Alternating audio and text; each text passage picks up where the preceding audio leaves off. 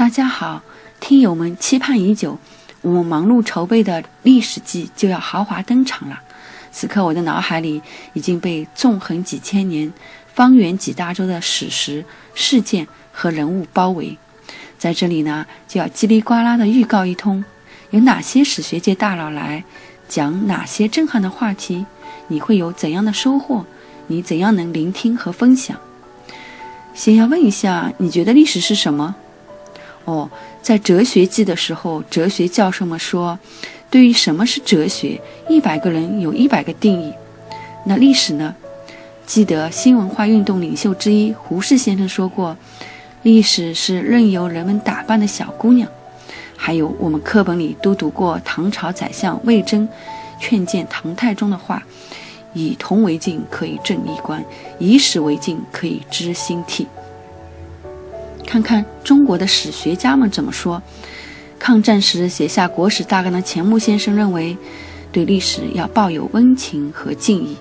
写下《中国通史》的吕思勉先生则说：“历史者，所以说明社会进化的过程者也。”再看看两位海外大历史学家，英国历史学家卡尔说：“历史是与现实的不断对话。”法国年鉴派灵魂人物。布罗代尔的见解是，历史学家应该穿透政治事件的表层，揭示那些隐藏在下面、影响集体存在的力量。这里可不是要掉书袋哦，站在巨人的肩膀上，还是可以有自己的见解的。所以，你认为历史是什么呢？去年，文汇报社和上海社联一起推出了我们系列高端讲座。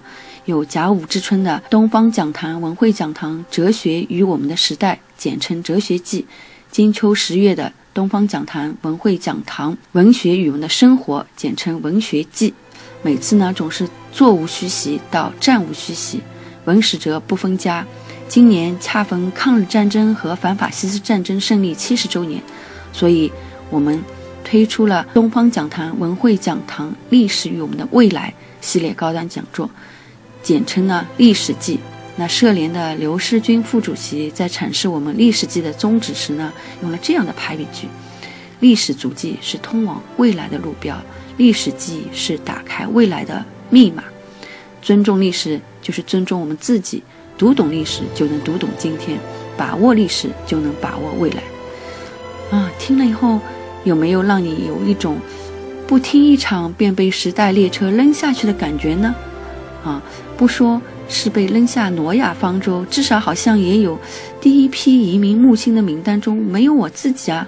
哈哈，这是我的感受，也是一个比喻哦。听过文汇讲堂的听友，一定也是知道我们讲座的水准的。好了，那让我们来看看会有哪些嘉宾来参与呢？首讲四月二十五日，葛剑雄，复旦大学资深教授，全国政协常委。葛老师呢，是每次两会出镜率、出版率最高的了。他博闻强志，又巧言善辩，而不失分寸，为民请命呢也不遗余力。他的公共情怀往往遮盖了他的学术成果。他师从著名的历史地理学家谭其骧，是谭教授生命最后十多年的助手。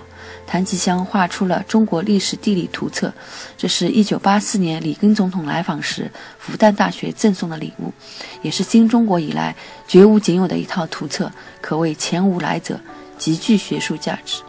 作为谭其骧的助手和高足呢，葛剑雄教授专攻人口史、移民史、疆域变迁。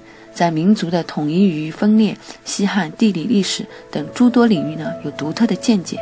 同时呢，他还热心于普及讲座，走南极、赴北极、闯非洲、登青藏阿里山，见识颇广。这次他的题目是“十三亿中国人的来历”。您从来没想过吧？中国人都是炎黄子孙吗？中国人口有过大起大落吗？历次人口政策对综合国力有何影响呢？葛剑雄老师博闻强志，在业界早有口碑，气场绝对是磅礴，是让你听了还想听的。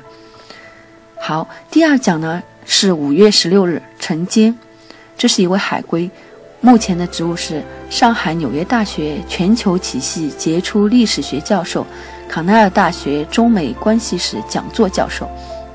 题目都很长，而且非常具体啊。陈坚呢，在华东师大破格读完研究生后，留校当老师，专攻冷战史，学术前景辉煌时呢，他毅然出国。最初非常不适应美国学术界，但在博士论文《中国走向朝鲜战争之路》雕琢成功后，迅速获得学界口碑。此书呢，被誉为冷战新研究的经典之作。他的文章《二十一世纪中国的挑战》兼论美国对外政策应当如何，作为美国国家和平研究所成果送到了白宫，也就是智库的产品了，成为克林顿总统访华的重要参考读物。同去美国留学的历史学教授王希说：“陈坚的经历呢，就是 legend 传奇。好了，陈坚的故事可以听届时的人物介绍音频，或者现场来观看小电影。陈坚是冷战史和中美关系史专家，他的题目是《中美关系的情仇恩怨》，听起来好像有点像章回小说哦。可是历史学家们都是只凭史实说话的。”不来听，真的要后悔的。有很多最新史料的披露。第三讲，五月二十三日，江义华，复旦大学资深教授，中外现代化进程中心的主任。他的名字史学界都很熟悉。他研究近代思想史、文化史、史学理论。章太炎研究啊，陪伴了江一华教授几十年。为了研究好这位国学大师呢，江一华就穿越，他读章太炎所读，想章太炎所想，因此博览群书，学问可是不得了的。于是呢，把握把章太炎的同时代人、对手都研究了一下，孙中山、康有为，接着再研究新文化运动领袖陈独秀、胡适、瞿秋白，直到毛泽东。新世纪后，江一华对中华文明的根底做了深刻的梳理。江一华的知识特点是理论性强，而他自己的学术经历，也就是1957年开始的一部中国历史。大学毕业时，因为说真话，就做了十七年的被批对象。好了，大家留着听人物简介吧。江一华要讲的话题是中华文明轴书的昨天、今天和明天，大家可以听听哦。他的论述是否带着点章太炎先生的思维呢？好，转入了六月，六月十三日，沈志华，华东师大终身教授，冷战国际史研究中心主任。沈志华的经历就是一部电影，一生为档案而难，为档案而生。说他是中国史学界冷战研究史第一人，也是不为过的。